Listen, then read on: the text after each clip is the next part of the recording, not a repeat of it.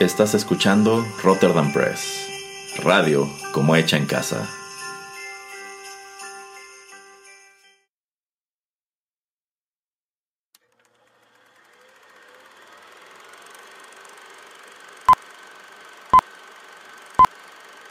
Rotterdam Press presenta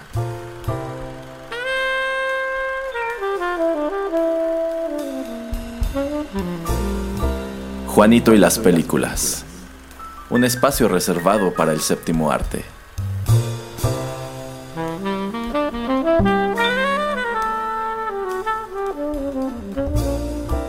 Ocupa tu butaca. Comenzamos.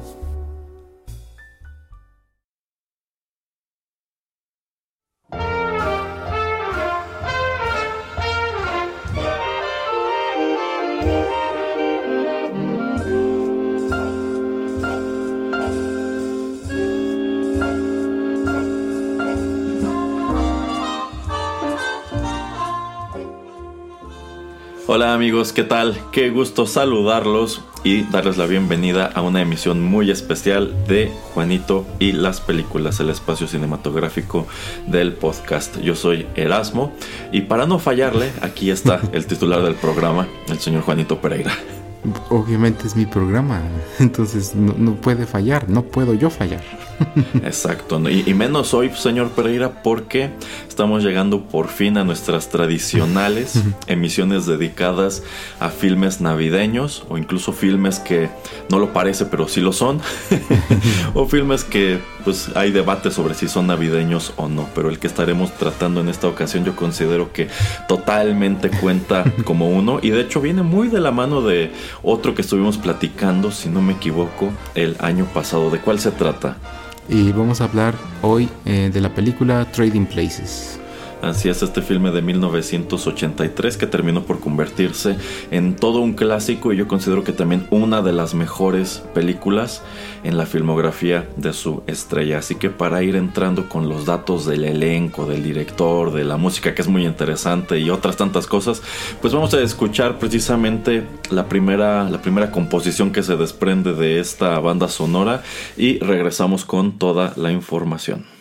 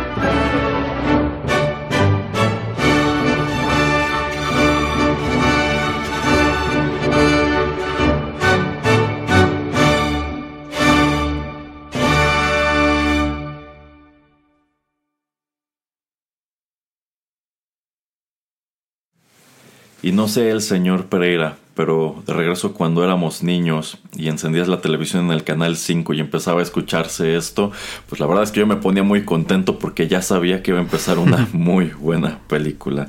Eh, bien, esto que acabamos de escuchar eh, se titula sencillamente Obertura y esto, a pesar de que aparece en, este filme, y el filme como tal tiene una, gran, una cantidad de música incidental que se escribe para la misma, pues lo cierto es que no es una composición que se haya realizado en específico para ella. Es algo que aparece eh, pues como 200 años antes. composición de Wolfgang Amadeus Mozart de 1786. Esta es la obertura de su ópera Le Nozze di Figaro o La Boda de Fígaro que lleva el número de catálogo 492. También una de las composiciones más famosas en el haber de este eh, compositor austriaco y yo creo que fue muy muy muy atinado que tanto el director como el compositor de este filme Trading Places pues hayan decidido arrancar la película con esto que es tan emblemático que contribuye a hacer precisamente la película emblemática y que bueno viene a enriquecer muchísimo un filme y una banda sonora que de cualquier manera son muy ricos. Yo creo que es un tema que te viene a preparar de lleno pues para todo lo que vas a ver. Y como es un tema muy identificable pues también ya al escucharlo sabes qué película vas a empezar a ver bueno, pues precisamente esto así como es lo primero que se escucha en la ópera de Mozart, es lo primero que escuchamos en Trading Places que se estrenó en 1983 y nos llegó dirigida por John Landis, quien en ese momento era un, director este pues enorme, muy consagrado al interior de Hollywood. Y este filme es una comedia, una comedia que viene encabezada igual por dos actores que estaban en ese momento en su, en su prime, más uno que otro. Eh, Dan Aykroyd, quien pues ya venía de hacer un buen número de, de, comedias, y también pues Eddie Murphy, que era una estrella, una estrella que estaba experimentando un ascenso meteórico desde que empieza a aparecer en Saturday Night Live. Eh, pues de allí va para arriba, para arriba, para arriba. Y pues los dos eh, ocupan los papeles protagónicos en esta, en esta cinta que también cuenta con Ralph Bellamy, Don Amici, Denholm Elliott y Jamie Lee Curtis en eh, los papeles secundarios. Saludos Jamie, a la edad que tengas. ¿eh? y bueno, esta película es, es pues una comedia, es una comedia de enredos. Yo siento que es un juego muy interesante en este concepto de, este, de mendigo a millonario. Este, o, del príncipe y el sastre, en donde pues dos personajes diametralmente opuestos eh, se ven obligados a cambiar de lugares y a vivir o experimentar la vida del otro con todas las cuestiones humorosas este, agridulces y hasta trágicas que, que, esto, que esto conlleva. Y quiero empezar preguntándole al señor Pereira, estoy seguro que la respuesta será sí, pues claro que a usted le tocó ver esto por primera vez en el Canal 5, ¿no? Sí, sí, exactamente, es este donde me la topo por primera vez. Ajá, esta película de hecho, si no mal recuerdo, era muy recurrente de estos maratones que daban, eh, sobre todo de películas de Eddie Murphy, que suele incluirse esta, suele incluirse eh, Coming to America. Boomerang era otra muy recurrente para cerrar estos ciclos que, debo decir, esa sí ya no me gustaba mucho porque era un humor muchísimo más maduro y más adulto. Pero este, sí, por lo regular se la encontraba allí. Y la verdad es que no estoy seguro si en nuestro país como tal sí la daban en la temporada de Sembrina o fue algo más bien de los Estados Unidos, pero pues de un buen número de años para acá. Eh, sobre todo cuando la empezaban a, bueno, me, empecé a encontrarme en, en, las repeticiones del cable, pues yo sí empecé a agarrarle como que el aire de que esto era una película navideña, no sé usted, señor Pereira. Eh, sí, o sea, también por eso la traemos eh, hoy al programa. Eh, pero obviamente por la ambientación eh, es donde podemos este, pues notar que, que está hecho, toda la historia está pasando en, en, esa época. De hecho, recurrentemente se menciona ¿no? que hay un, un anuncio que que se va a hacer en, Año Nuevo. Entonces, este, pues sí, ¿no? O sea, también todas las decoraciones, eh, que se habla de que va a haber una, una cena de Navidad, este, de hecho, eh, se disfraza Dan Aykroyd con un disfraz de Santa Claus, etcétera. Ajá.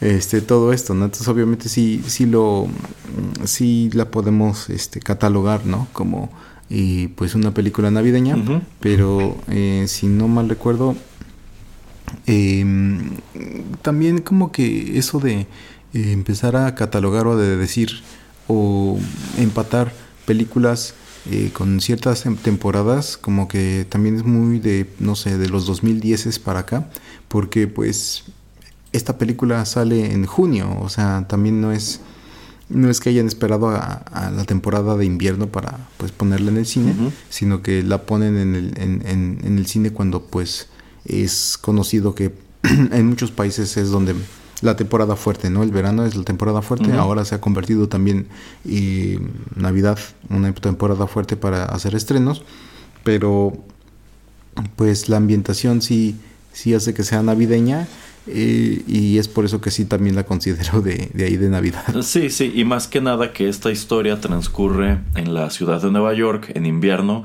entonces todas las tomas abiertas de la calle, hay nieve, toda la gente está utilizando eh, abrigos y pues sí hay muchísimas eh, escenas en las cuales en los interiores hay decoraciones de Navidad, hay árboles navideños, como usted señala, se celebra como tal una especie de convivio este navideño o decembrino en la oficina. en la oficina, entonces sí, sí tiene todos esos elementos que usted señala algo, algo muy interesante. A pesar de ello se está estrenando, se estrena en junio, uno pensaría que es la clase de título que llega en la temporada decembrina, si bien quizá no es el caso porque la Navidad no es el foco central de la historia, sencillamente está transcurriendo en, esa época y tampoco es una película que esté tratando de tener algún mensaje familiar este o de unión o navideño porque lo cierto es que esta película tiene un número de escenas que eh, o están un poquito subidas de tono o muestra cosas que de regreso en los 80 pues no podías incluir en una película mm. de corte familiar. De hecho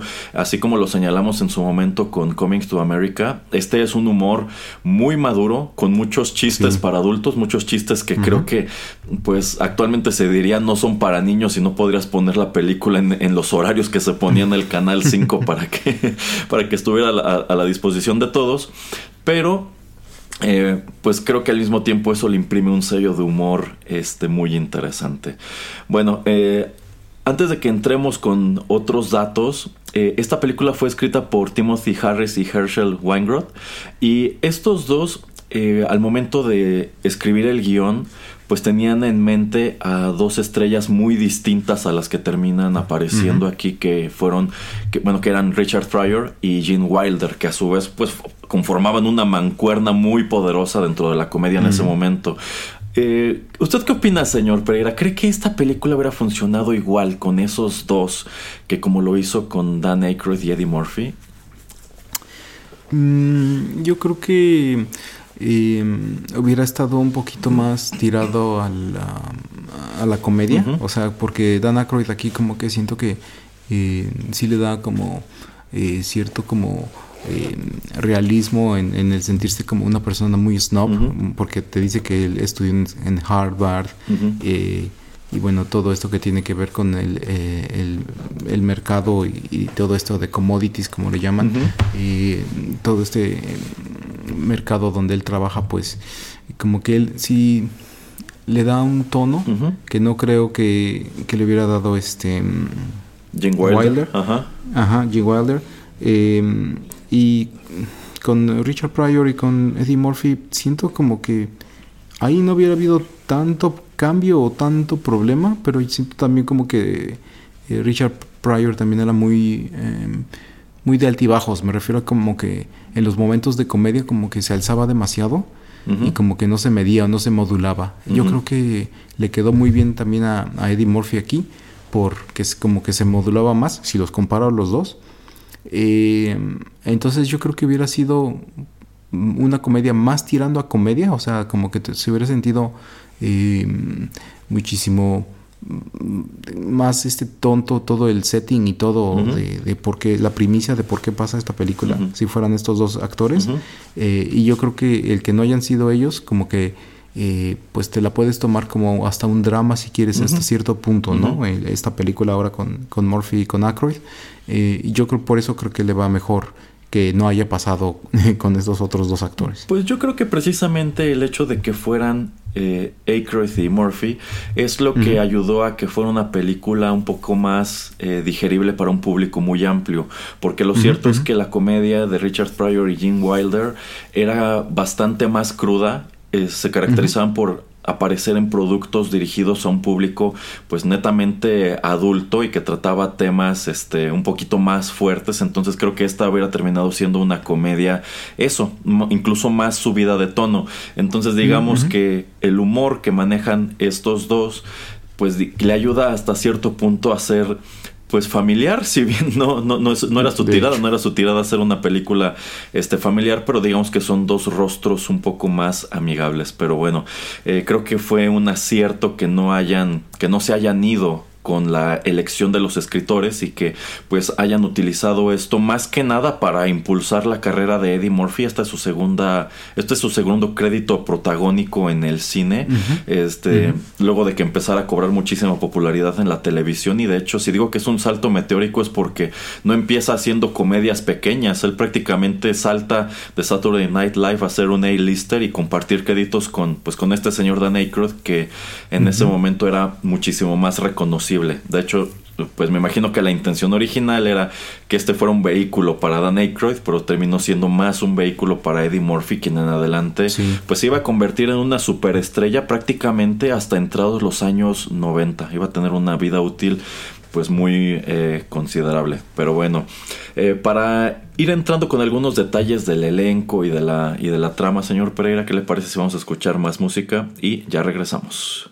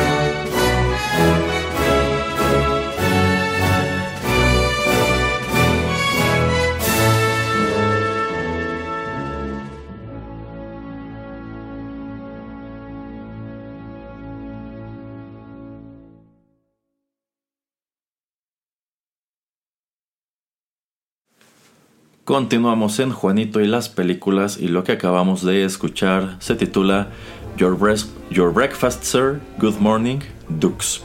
Esto es composición de Elmer Bernstein, quien se encarga de la banda sonora de Trading Places de 1983. La música de esta película fue recopilada en un álbum por el sello La La Land. Y bueno, eh, en este bloque, señor Pereira, quiero que platiquemos un poco sobre eh, la trama, eh, o al menos el planteamiento de esta película y, los, y, el puñado de personajes que nos llevarán a través de este desarrollo que es muy interesante porque la película en sí tiene una, narrativa muy dinámica, no tiene muchos personajes, pero todos tienen algo que hacer y bueno, pues toda esta situación de los enredos va dando, va dando, va dando.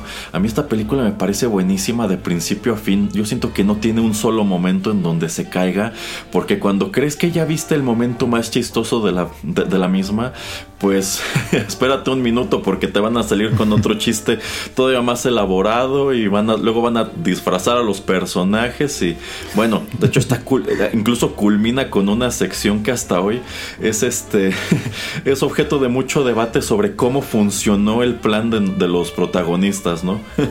Pero bueno, eh, eh, esta película nos presenta al personaje, al personaje de Dan Aykroyd, cuyo nombre es Louis Winthrop III, quien es, pues es un alto ejecutivo en una empresa de, en una empresa de finanzas, una empresa, este, como una especie de, ¿qué será? Casa de bolsa, señor Pereira, o agencia de inversión llamada Duke and Duke.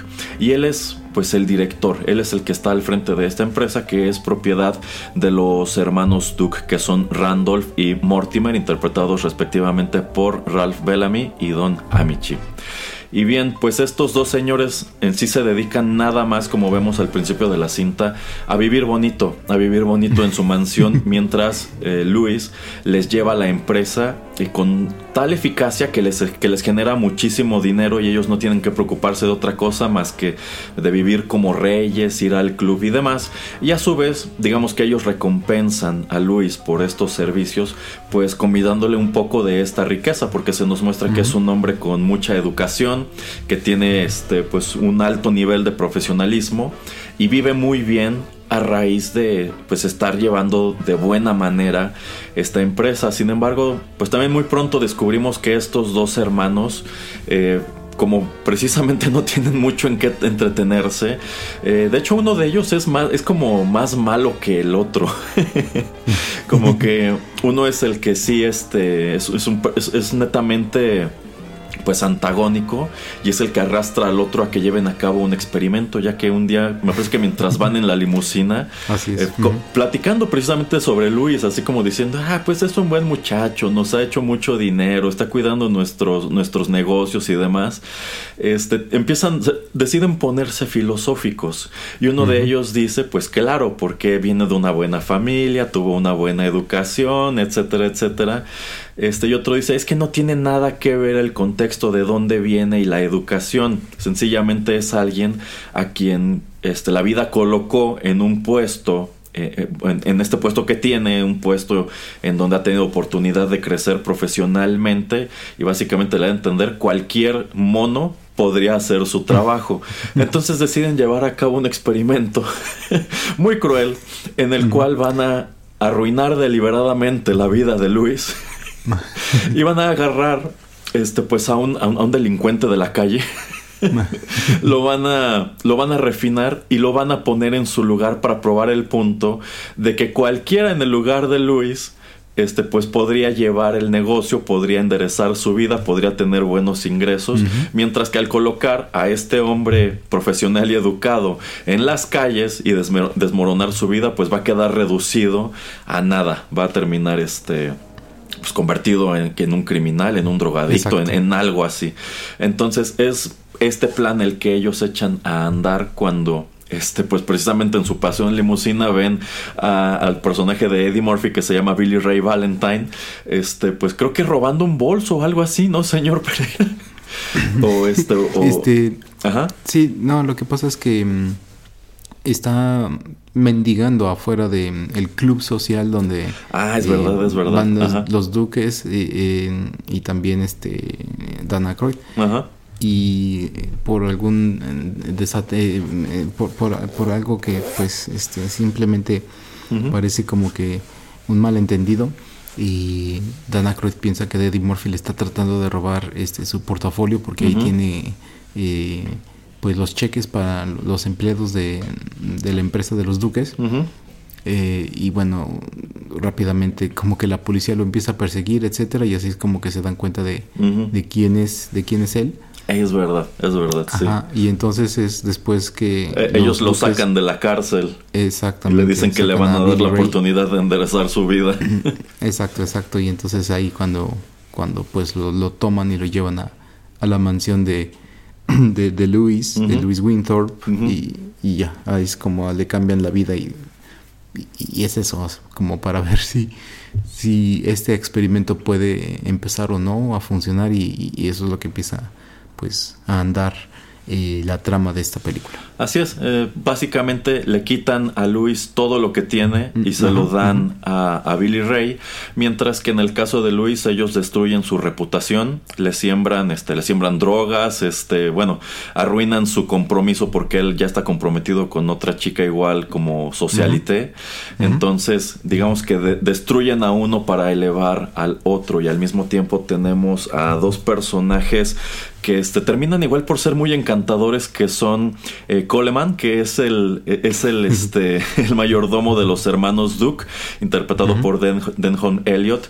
que es esta figura que se, que se entera de todo lo que están haciendo, él está viendo todas estas cosas horribles y toda esta conspiración, y como está a su servicio, él no puede sino quedarse callado hasta que llega el punto en donde dice, creo que estos señores ya se están pasando y es necesario hacer pues un poco de, justicia para estos hombres que están, con los que están literalmente eh, jugando.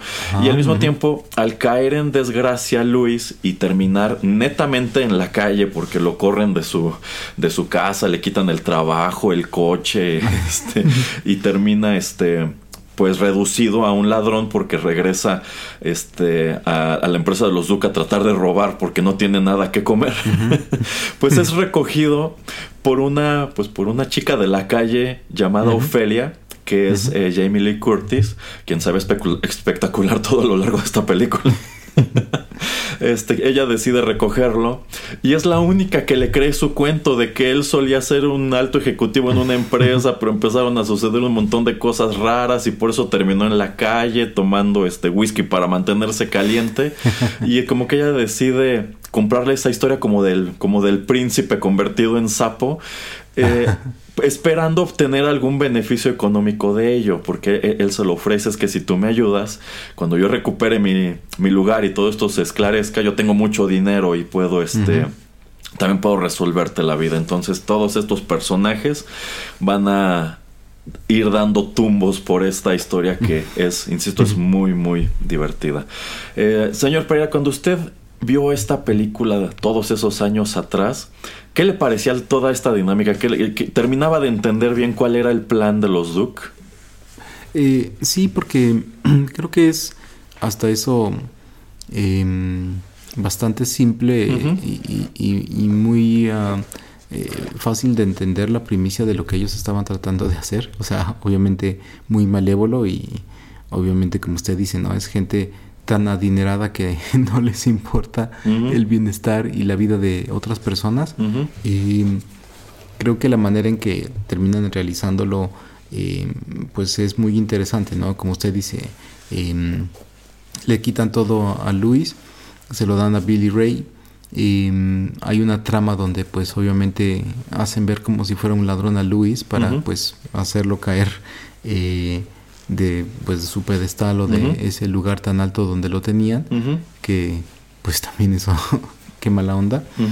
Em, y sí, obviamente, también lo comentan los escritores y hasta el director y creo que algunos de los actores que digamos que lo único que es también tal vez inverosímil lo que es difícil de creer es esto, ¿no? De lo de la prostituta que con el corazón de oro, como ellos de, como, ellos lo llaman, de que pues eh, va a sentir algún tipo de empatía o lástima por, por Luis y pues lo va a ayudar. Pero por lo demás yo creo que sí era fácil de entender y, y, por eso yo creo que era una historia muy sencilla también de, de, seguir o de que te gustara eh, muy rápidamente, aunque pues cuando yo la vi o la veía yo por, por primeras veces, pues no era que me encantara, simplemente por, por todo lo demás, ¿no? Por... Eh, porque era gente, estos señores malévolos que ya eran de, cierta edad, eh, por el tema que era acerca de esto de eh, el mercado de, materias primas, etcétera, así como que pues cosas de Wall Street y ese tipo de cosas, pues, obviamente cuando eres niño pues no te van a interesar mucho, pero todo lo demás, como usted dice, con la eh, envuelto con la comedia y envuelto con la trama y con estos personajes, pues eh, y ya conociendo en ese entonces a Eddie Murphy y todo el trabajo que hizo después de esta película y Dan Aykroyd que también uno conoce también lo que hizo después con Ghostbusters y con otro tipo de películas, pues también por eso como que yo creo que la hacía atractiva. Si yo me lo hubiera encontrado a principios de los ochentas como niño, no creo que me hubiera gustado, pero ya después de que, como usted dice, la ponen en el, en el 5 con otro tipo de films en maratones y conociendo ya a los artistas, pues por eso yo creo que también le hizo atractiva, no sé para usted. Eh, sí, sí, en definitiva, yo creo que era muy rico encontrarte pues lado a lado esta y también Coming to America, que tiene la peculiaridad de que las dos son dirigidas por John Landis y son consideradas las dos grandes, no las únicas, pero sí son las dos grandes colaboraciones entre estos dos, aunque John Landis cuenta historias muy interesantes de que el Eddie Murphy al que él conoció en el set de Trading Places era uno muy distinto al que conoce después en Coming to America porque ya se le había subido muchísimo pues oh, la fama, la fama y el dinero, que era un tipo bastante, bastante humilde en este punto de su vida y que después después pues ya era prácticamente un monstruo. Pero este sí, sí, yo creo que tiene ingredientes muy atractivos porque, insisto, es presentarte una temática de cuento de hadas, como esta de Mendigo a Millonario, esta del Príncipe y el Sastre, pero trasladada a un contexto contemporáneo, con mucho humor y con personajes que terminan por ser muy simpáticos todos ellos, porque incluso, este, a pesar de que el mayordomo pasa buena parte de la película eh, como pues un personaje secundario que está eh, trabajando para los Duke, después ellos lo ponen este, a que sea el mayordomo de Billy Ray cuando lo meten a la mansión de Louis y demás, termina siendo parte crucial de la historia y aparte yo creo que el actor este Denham Elliot pues lo desarrolla de una manera muy simpática porque llegado el momento él decide incluso sumarse a la conspiración de Luis y de Billy Ray para vengarse de todas estas cosas que les hicieron los hermanos Duke. Y también este pues sí Jamie Lee Curtis eh, como usted señala quizá es un poco inverosímil que decida jugarse todo por apoyar a este, a este hombre y más allá de eso incluso termina enamorándose de él porque terminan este, formando una relación este, es, estos dos eh, pero pues es eso, como es el personaje con el corazón de oro, terminas igual simpatizando muchísimo, muchísimo con ella. Entonces, es, esta película es algo así como un pequeño gran rompecabezas en donde las piezas se van acomodando poco a poco para llevarte a un acto final, eh, pues no puedo decir que cargado de acción, pero es que sí es muy dinámico porque ocurren un montón de cosas y tienes también este ingrediente de el espía de los hermanos Duke que es este Paul Gleason, que pues hace muchos trabajos sucios para ellos y también es necesario eh, deshacerse de él y eso es algo divertidísimo igual. Entonces sí, es, es, una narrativa eh, con muchos personajes en donde ocurren muchas cosas, pero, incluso, pero que incluso siendo niño puedes seguir eh, muy bien porque está muy bien, muy bien desarrollado todo esto, está muy bien contado y no estás perdiendo tiempo en personajes que, que no terminan aportando nada a la historia. Y también un elemento que me parece muy interesante es que a fin de cuentas este experimento de los hermanos Duke por tratar de probar su punto, eh, pues al menos en este caso parece que sí, este, que sí es, que, la, que la hipótesis es válida porque prueban su punto de que al remover a Luis de su puesto privilegiado, eh, termina en la calle, termina este, convertido en un alcohólico con un disfraz sucio de santa, mientras que Billy Ray muy rápido se adecua a esta vida de lujos, al grado que, este, bueno, se adecua y no, porque cuando le dejan ya la mansión para sí, él lo primero que hace es organizar una fiesta pues con sus amigos del bajo mundo, pero es muy chistoso que cuando él ve que están ensuciando los muebles caros y rompiendo los, este, la, mesita antigua y demás, pues lo primero que hace es enojarse, tratar todas estas cosas que le regalaron como si fueran fruto de algún genuino esfuerzo y correr a todos. Y al mismo tiempo como que no puede deshacerse de ciertos malos hábitos que tenía viviendo en las calles, como que eh, se mete a los baños de la... A estos baños súper elegantes de la, de la empresa, pues a fumar, este, a fumar marihuana. Entonces sí es muy interesante cómo la película incluso se toma el tiempo de mostrarte detalles así que a pesar de que pareciera que la hipótesis de los hermanos Duke es válida, pues lo cierto es que los dos siguen conservando un número de tratos este propios de quienes son este, en, la realidad porque Dan Aykroyd sí tiene como tal su periodo su periodo bajo en donde se la pasa borracho en la calle y demás pero como que cuando recupera la sobriedad lo primero que hace es empezar a ordenar las cosas tratar de entender qué le pasó y pues tramar este, cómo, cómo vengarse de, pues, de toda esta gente que le hizo mal. Entonces es riquísima la narrativa. Vamos a escuchar otra canción, señor Pereira, y regresamos con más comentarios. Muy bien.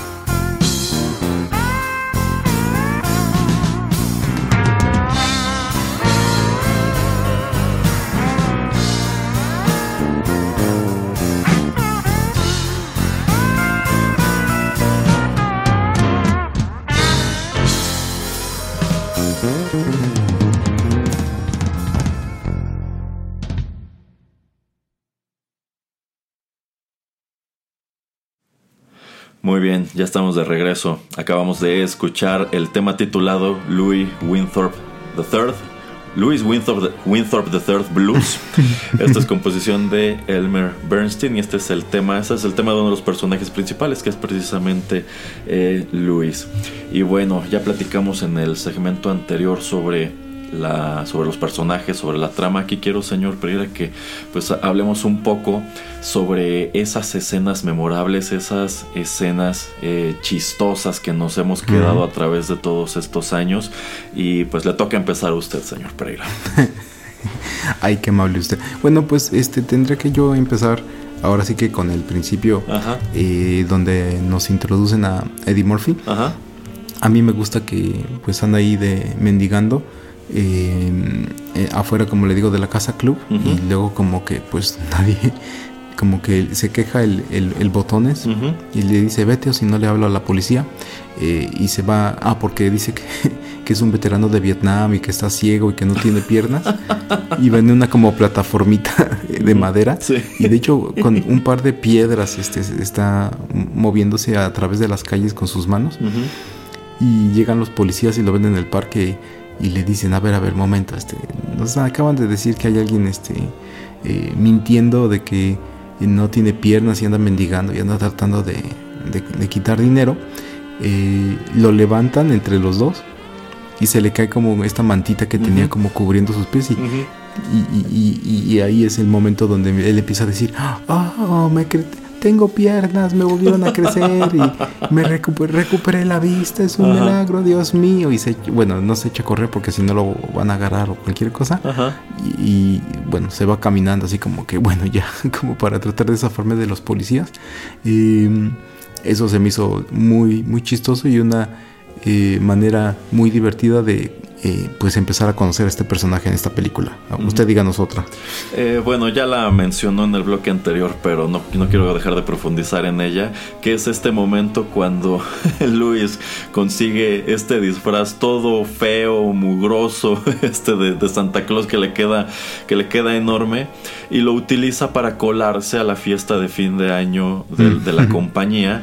Este, bueno, cuando él se infiltra aquí, lo que quiere es vengarse de Billy Ray, porque no le ha caído el 20 de que todo esto fue una conspiración de los hermanos. Él piensa que fue Billy Ray el que, el que hizo todo esto, entonces él se mete hasta su ex oficina y él sabe que allí tiene una pistola. Entonces él va a buscar la pistola y lo que quiere es ajusticiar a Billy Ray. Pero ahí es en donde se da otro de estos este, encuentros en donde ya están en, lados opuestos de, la mesa, porque pues Billy Ray lo sorprende, lo sorprende buscando en los cajones del escritorio y él es el que alerta a seguridad.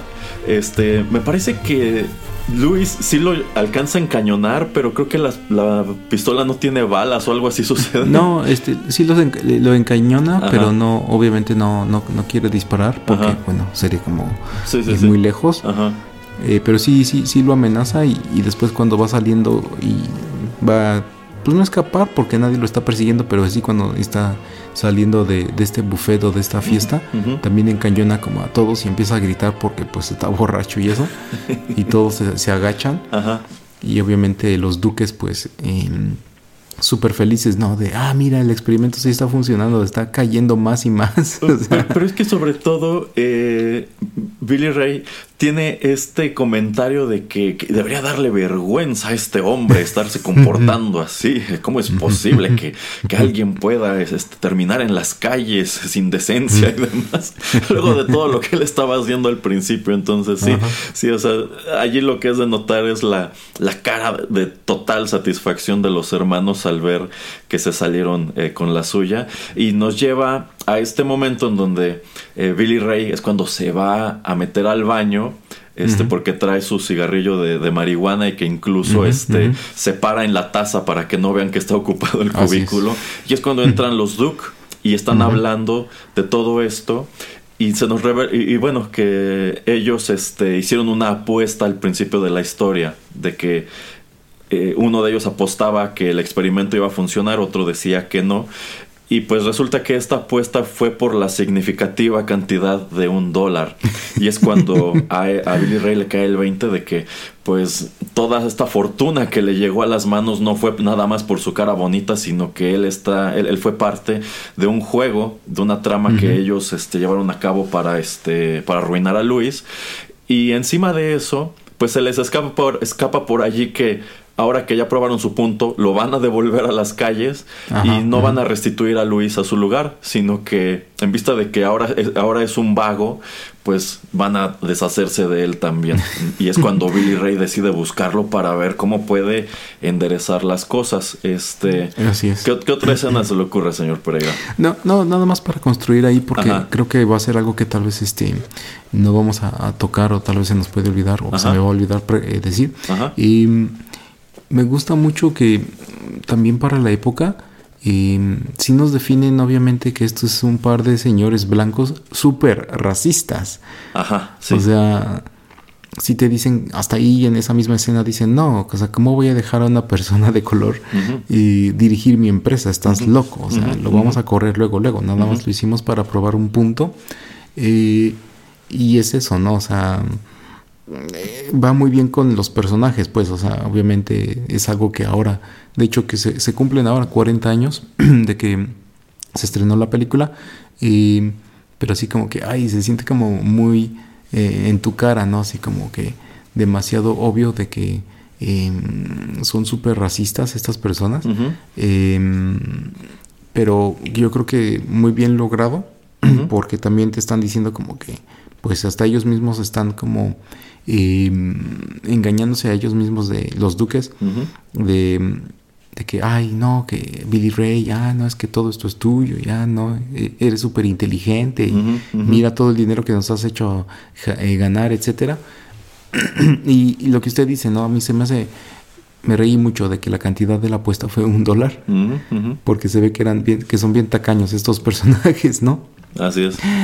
Em, y otra, bueno, y, ya aquí, em, pasando de ahí, de las escenas eh, chistosas que también me gustan, es cuando, eh, bueno, cuando la primera vez que está eh, Billy Ray en la cárcel y está diciendo tonterías ahí a los otros, este, a la otra gente que, recogieron.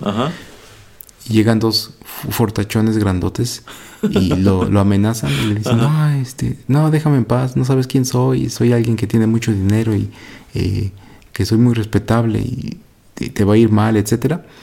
Obviamente ahí todavía él es nadie y saliendo él va, después de un rato, después va a un bar y se los encuentra a estos mismos eh, secuaces y les dice, ay, no, pues estabas diciendo mucho que tenías mucho dinero, que quién sabe qué.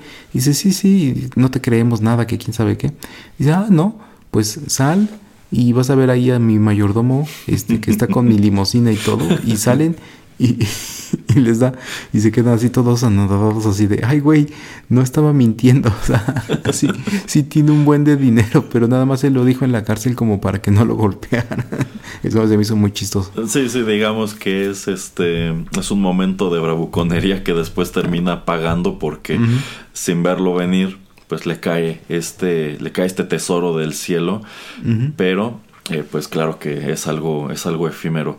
Este, de, hecho, yo creo que eh, chistoso también es todo lo relacionado con la caída de, de, Luis, porque a pesar de que lo estás viendo perder totalmente el control de su vida, eh, pues antes que sentir tristeza o que sea un momento que a ti te provoque pesadumbre como espectador, pues eh, lo encuentras gracioso por la manera en que es tratado, ¿no? En cuanto a que él parece que se fue a dormir y al día siguiente el mundo entero se había vuelto loco porque cuando, cuando llega a la empresa resulta que nadie lo conoce, su nombre ya no está en, en, la lista de directivos y no lo dejan pasar y de hecho lo tienen que escoltar fuera, luego, y, e incluso se va amenazando, ¿no? O sea, cuando los hermanos Duke se enteren de esto, todos este, ustedes van a estar en problemas, este, luego cuando va al club a donde asistía con su, con su prometida y, lo mismo, este, no lo dejan pasar porque no saben, parece que no saben quién es y pues muy pronto todos se van desencantando, se, van desencantando de él, él se queda solo, le congelan las cuentas y pues lo terminan este, incriminando como si fuera este, un delincuente. Pero yo creo, y quizá aquí el señor Pereira está de acuerdo, que el más grande momento de esta película antes del cierre es cuando eh, pues Billy Ray y Luis ya están en ya están en sintonía ya desentrañaron lo que pasó cuál era el plan bueno cuál fue el plan de los de los Duke y empiezan a conspirar junto con Ofelia y también este Coleman para cobrar venganza porque Coleman decide ponerse de su lado. Y es cuando este les cae el 20 de que este, este espía que trabaja para los Duke es el que arruinó este a, a Luis. Y no solamente eso, lo van a utilizar para obtener información privilegiada del gobierno federal y este, utilizarla en, en, Wall Street para ganar muchísimo dinero. Entonces eh, ellos deciden arruinarles eh, este plan porque saben que si lo consiguen también les van a hacer perder eh, muchísimo dinero y de paso ellos se van a hacer ridículamente ricos. Entonces es cuando ocurre esta escena del tren que, híjole, a mí como me encanta y este, si buscan el, clip en YouTube, cuando uno lee los comentarios, muchos señalan es que este es un momento increíble de principio a fin por todas las cosas que están este, sucediendo. Porque sucede que este, este hombre, Vix, eh, obtiene el, el, sobre con la información. Eh, en Filadelfia, este, o no, no es cierto, él va viajando a Filadelfia, él toma un tren que va a Filadelfia, este, en donde le va a entregar la información a los hermanos Duke. Así que ellos deciden abordar el mismo tren y sucede que esto es en Año Nuevo y en, uno de los vagones hay una fiesta y para colmo también es un tren de carga que lleva este un gorila, me parece que de un circo, de un zoológico. Y, los cuidadores del gorila, antes que cuidar al gorila, se van a la fiesta, que es una fiesta de disfraces, diciendo que su disfraz es de empleados de la empresa ferroviaria. y se ponen borrachos. Este, y Vix ocupa uno de estos, este, como, como, como, este, camarotes dentro del tren. Y allí se encuentra este, pues a los héroes, se encuentra a, Billy Ray, se encuentra a Louis, se encuentra a Coleman y a Ofelia, pero todos van caracterizados porque quieren engañarlo para robarle el maletín donde lleva este, la información. Pero las caracterizaciones siempre me han parecido de lo más chistosas y la interacción, como entra primero Eddie Murphy, caracterizado como, como él dice que es un estudiante de intercambio africano y, lleva este, esta como escobilla con la que se como que se va limpiando, no sé. Y hace estos cantos como tribales y, y, Vix nada más está así mirándolo con cara de pocos amigos como de quién diablos es este, este individuo y cómo, cómo llegó aquí.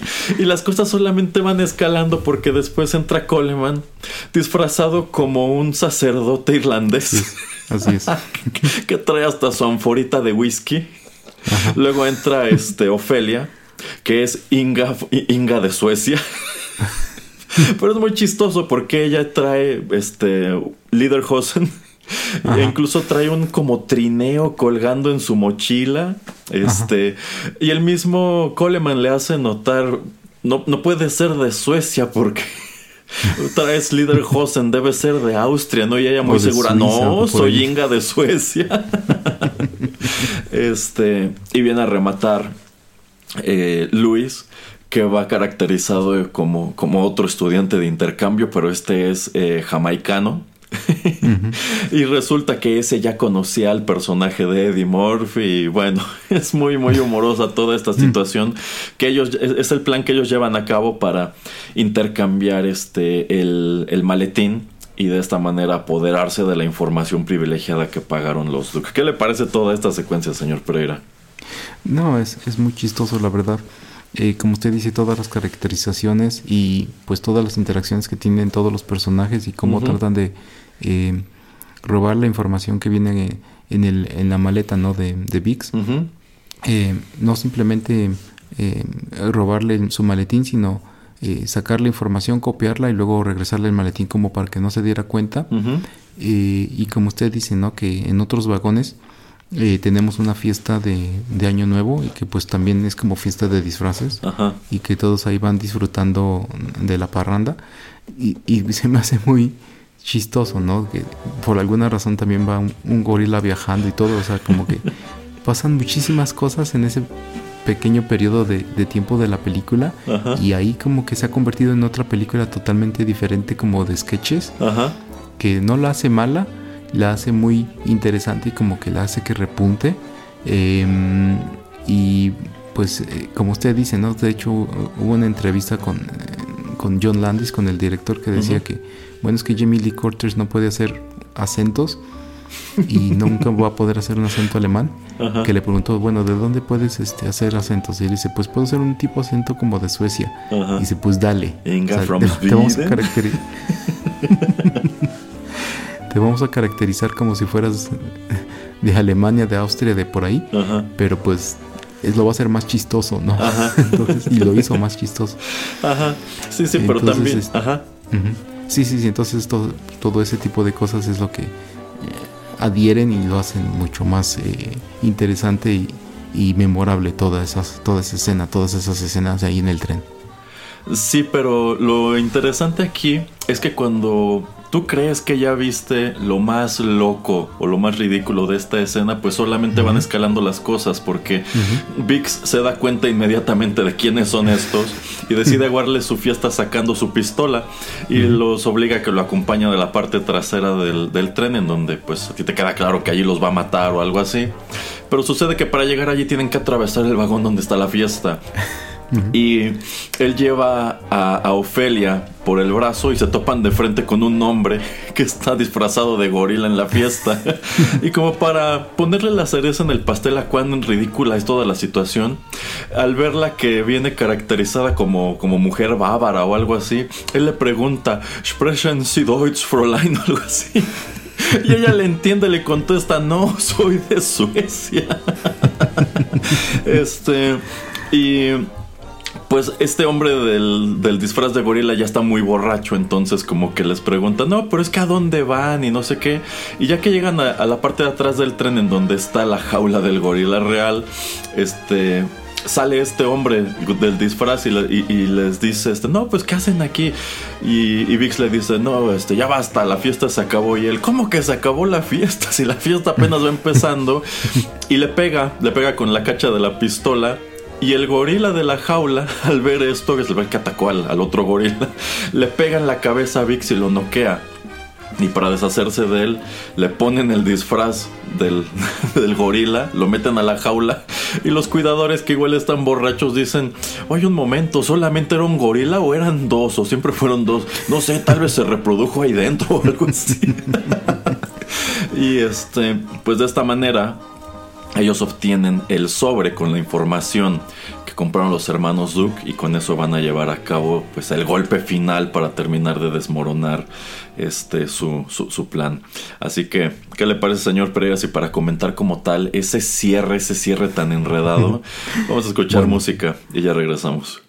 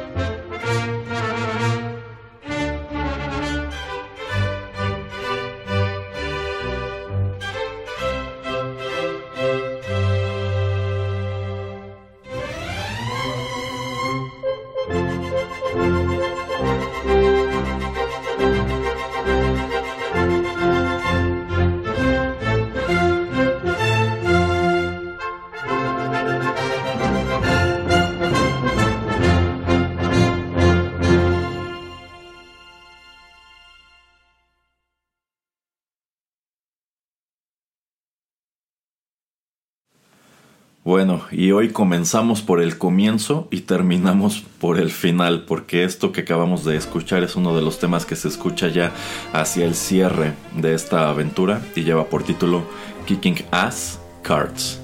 Y es que esto lo escuchamos cuando tanto Luis como Billy Ray deciden poner en marcha su plan para vengarse de los hermanos de los hermanos Duke pues en su propio terreno que es el terreno de las finanzas. Y es que sucede que esta información que ellos habían mandado a conseguir a VIX era un reporte sobre las cosechas de naranja de Florida para el año para el año siguiente. Y de esta manera ellos lo que quieren es eh, pues eh, comprar bonos del jugo de naranja congelado y venderlo y venderlo muy caro quieren acaparar y quieren vender caro para hacer muchísimo dinero o al menos eso es lo que yo alcanzo a entender que era la intención original de los Duke.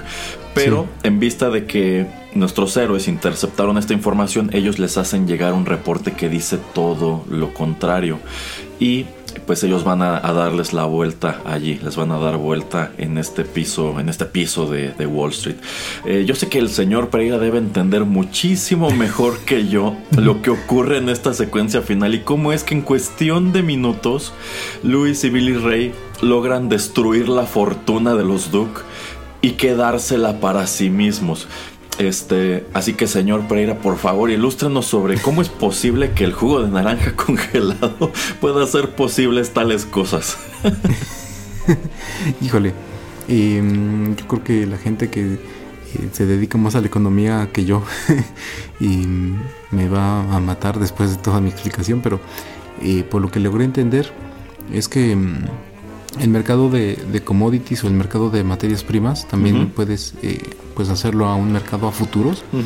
Entonces donde ellos están es un mercado a futuros. Significa que em, los hermanos Duke están comprando eh, em, pues cantidades de eh, jugo concentrado de naranja a futuro pensando que no va a haber mucha cosecha de, naranjas y que eso va a hacer que el precio pues haga que suba debido al reporte que se supone era confidencial del gobierno.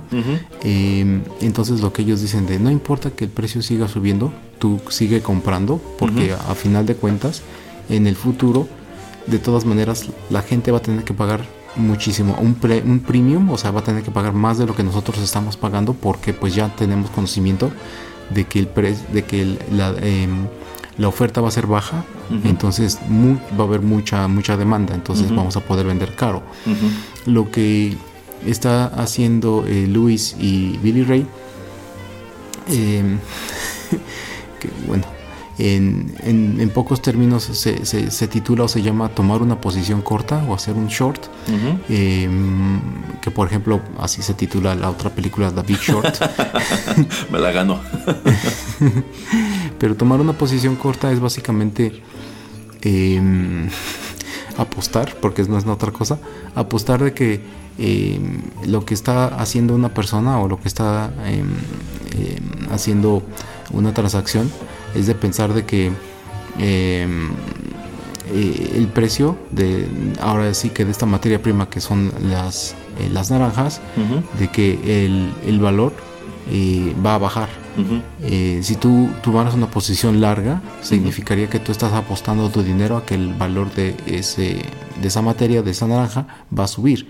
Eh, al tomar una posición corta, están apostando de que em, el precio a futuro, o sea, porque están de hecho comprando a precios de abril, en, a principios de año nuevo, entonces a principios, en, no sé, el 2 de enero, em, al tomar una posición corta, están diciendo, yo te apuesto de que el precio de, la naranja va a bajar muchísimo. Y llega un punto en el que está a 200 y creo que termina estando como a 35 o algo así. Entonces toda esa gran diferencia, el, ellos al haber comprado eh, posiciones cortas, significa que esa gran diferencia ya la están ellos eh, la están ellos generando exactamente como una ganancia. Pero son términos muy difíciles y no tan sencillos de... Hay, muchas clases si uno va a la universidad de esto.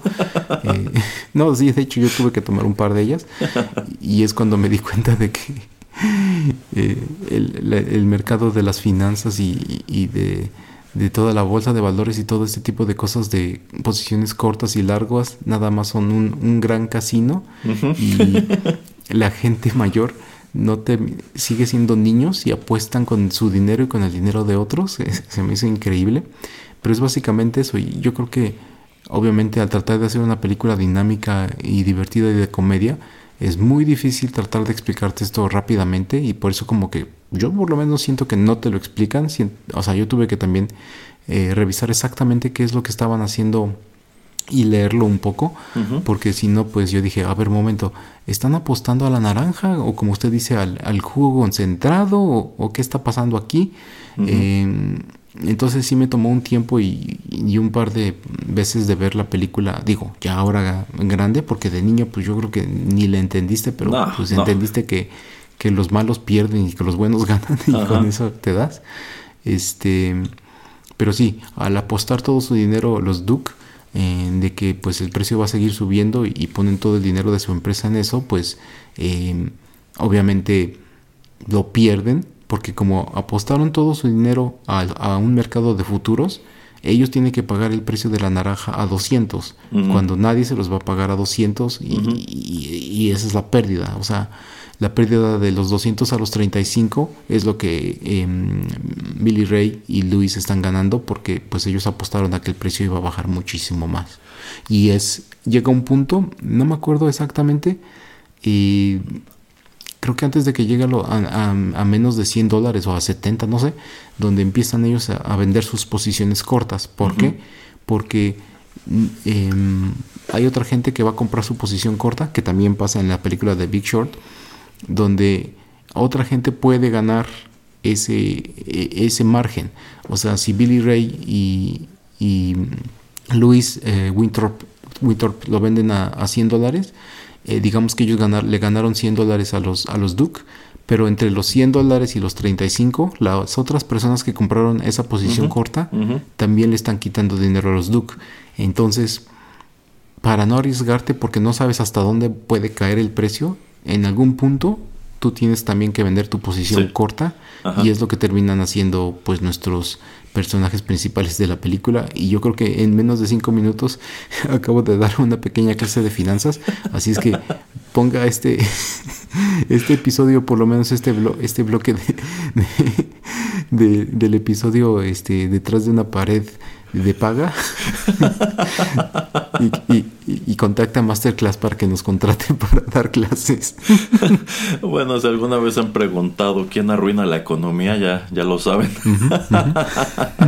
no, sí, sí, se lo voy a invitar a platicar también sobre The Big Short, señor Pereira. Ya vi, ya vi que sí sabe.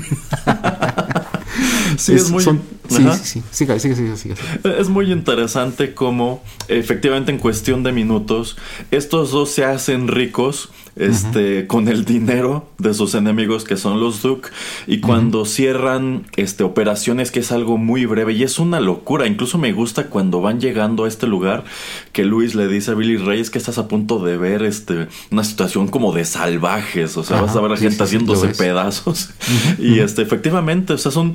Eh, eh, ocurren tantas cosas y todo el mundo está gritando y todos están aventando papeles que dices, es que no entiendo nada. Y también es muy chistoso como cuando sale el reporte en la televisión de que sí hubo buenas cosechas de naranjas y entonces el precio va a empezar a bajar, eh, pues este broker que tienen los Duque en el piso, este, ahora, está tratando de vender desesperadamente, pero no puede porque compró caro y nadie se lo va a pagar y ahí es en donde pierden. Y cuando cierran las operaciones, es que es inmediato, o sea, cómo llega este, bueno, también vemos que hay dos personas como de la administración de este lugar que primero se dan cuenta de lo que están haciendo los Duke. Pero cuando no les sale la jugada, este, y pues en cambio terminan muy endeudados, pues lo primero que hacen es ir a decirle, pues saben que señores tienen que pagar todo este dinero que ahora deben. Y dicen, pues, pero ya no tenemos nada, perdimos, perdimos todo en este ratito.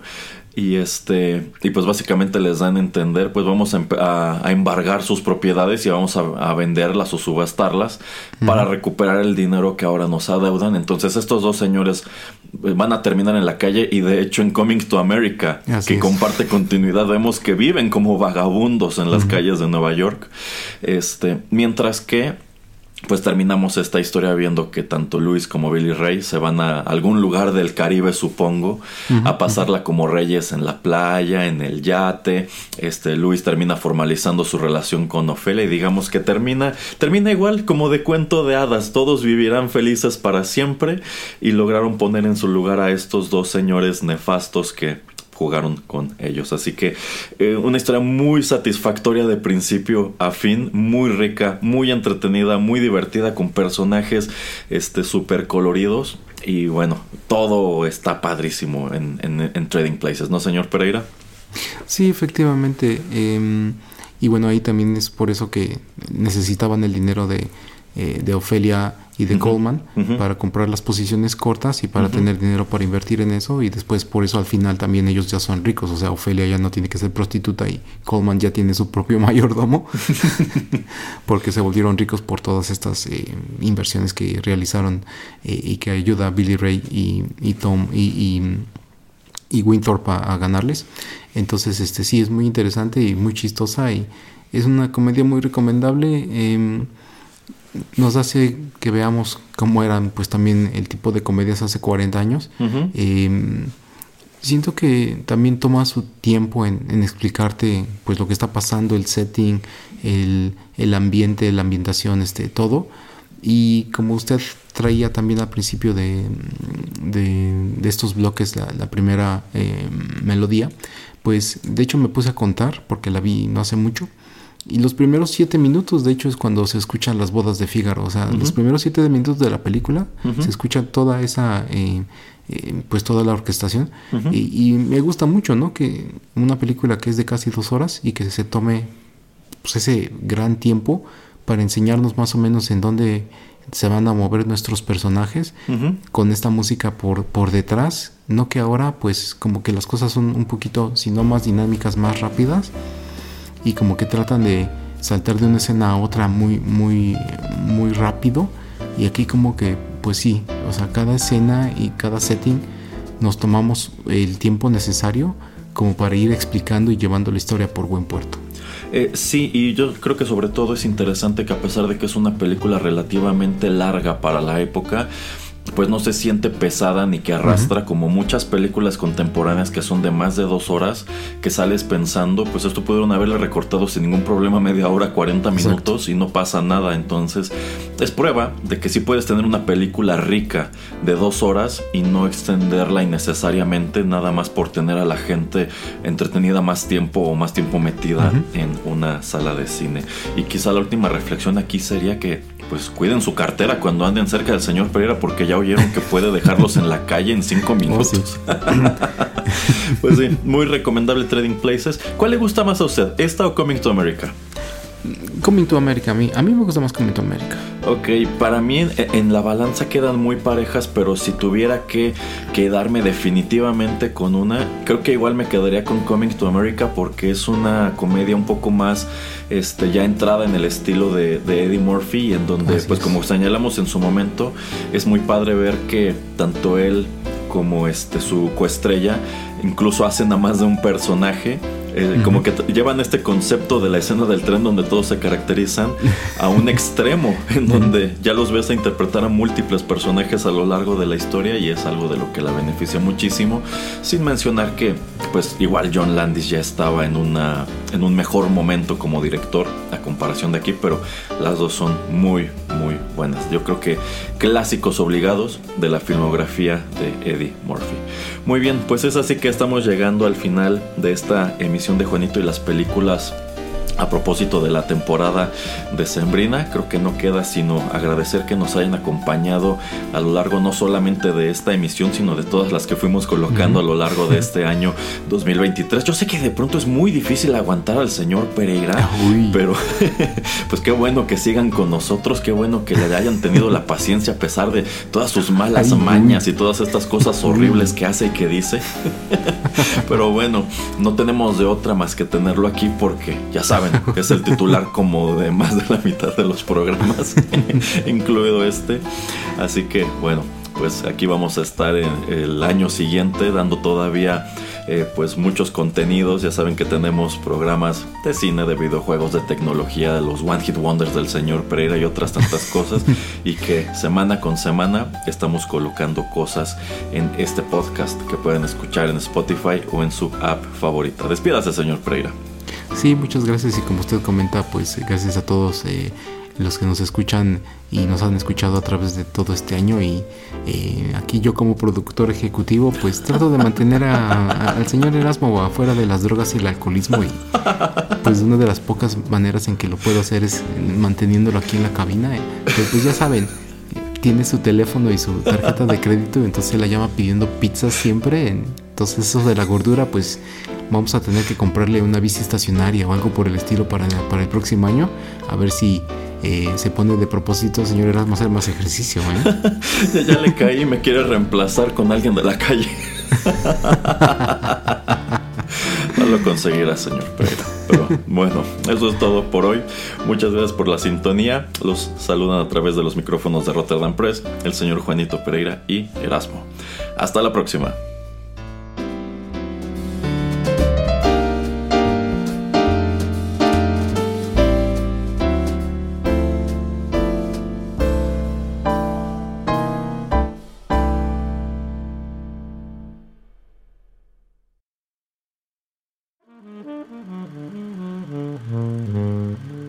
Juanito y las películas llegó a su fin.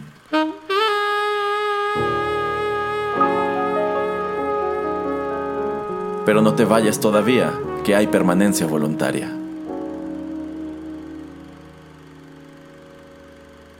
Quédate con nosotros en Rotterdam Press.